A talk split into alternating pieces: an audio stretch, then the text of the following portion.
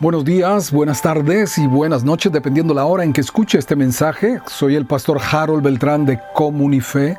Hoy es 28, 28 de abril del 2021. Y en Mateo capítulo 25, a partir del versículo 14, tenemos la reflexión del día, conocida como la parábola de los talentos.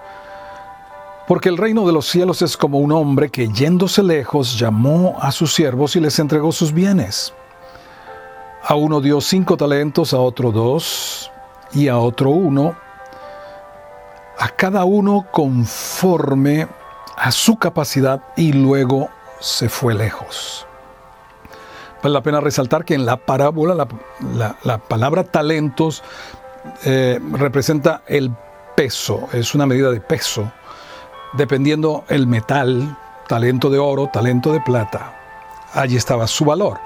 El talento de plata eh, representaba 6 mil, era igual a 6 mil denarios. Recuerde que un denario era el valor del día de trabajo de un obrero. Más o menos eran 20 años, 20 años de salario de un obrero, ese talento. A unos le dio 5, a otro 2, a otro 1, de acuerdo a su capacidad. Y nosotros también hemos recibido los bienes del Señor, materiales espirituales. Y está diciendo, el que había recibido cinco talentos fue y negoció con ellos y ganó otros cinco. Asimismo, el que había recibido dos ganó también otros dos. Pero el que había recibido uno fue y cavó en la tierra y escondió el dinero de su señor. Después de mucho tiempo vino el señor de aquellos siervos y arregló cuentas con ellos. Clave, clave. Va a haber un arreglo de cuentas al final del día y será individual. No será grupal ni congregacional. A cada uno le ha sido dado de acuerdo a su capacidad y va a tener que rendir cuentas. La gran pregunta, ¿qué hiciste con lo que yo te di? De acuerdo a lo que hayas hecho con lo que Dios te dio, vas a tener una posición y un nivel de gloria en la vida venidera. Llegando el que había recibido cinco talentos, trajo otros cinco, diciendo, Señor, cinco talentos me entregaste, aquí tienes, he ganado otros cinco talentos sobre ellos. Y su Señor, que le dijo, bien, buen siervo y fiel, sobre poco has sido fiel sobre mucho te pondré, entra en el gozo de tu Señor.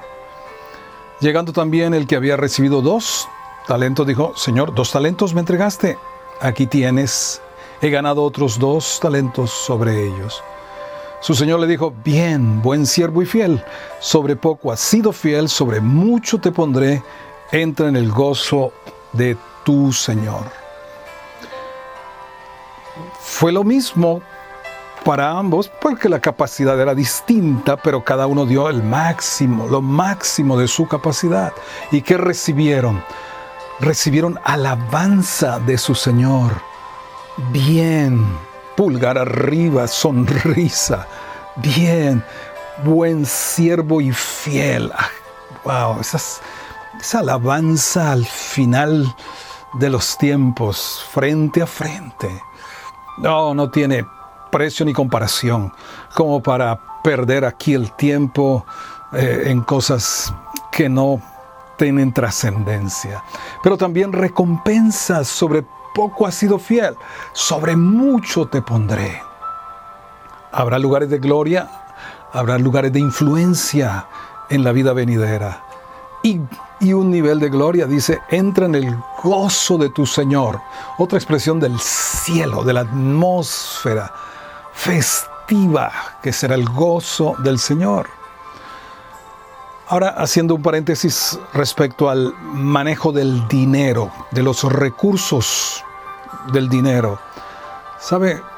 Es una de las cosas que mejor revela o manifiesta nuestro carácter y nuestra espiritualidad. Como tú manejes tu dinero, dice mucho más de tu espiritualidad y de tu carácter cristiano que lo que tú hablas o lo que tú prediques. Bueno, y dice que llegó el otro, el que había recibido un talento, dijo, Señor, te conocía, que eres hombre duro, que ciegas donde no siembras, recoges donde no esparces, por lo cual tuve miedo. Fui escondí tu talento en la tierra y aquí tienes lo que es tuyo. Respondiendo el Señor dijo, siervo malo y negligente. Sabías cómo era, porque no pusiste mi dinero en el banco, en los banqueros, y al venir yo hubiera recibido lo que es mío con los intereses. Quítenle pues el talento y dadlo al que tiene diez, porque el que tiene le será dado y tendrá más.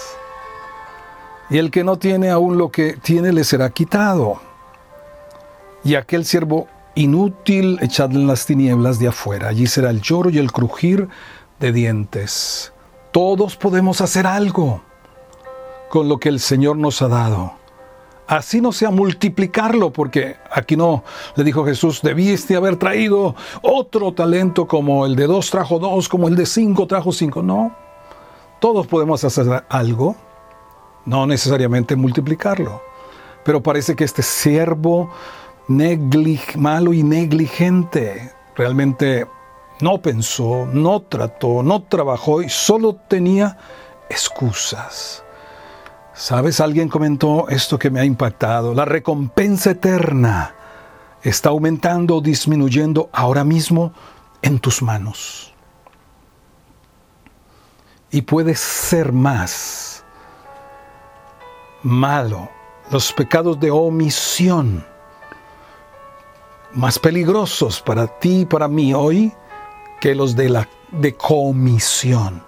Es decir, sabiendo hacerlo bueno, no lo hago, me es pecado. Oro para que las recompensas eternas se estén aumentando hoy y cada día más aquí en tus manos, siendo bueno y fiel servidor del Señor Jesús. Amén.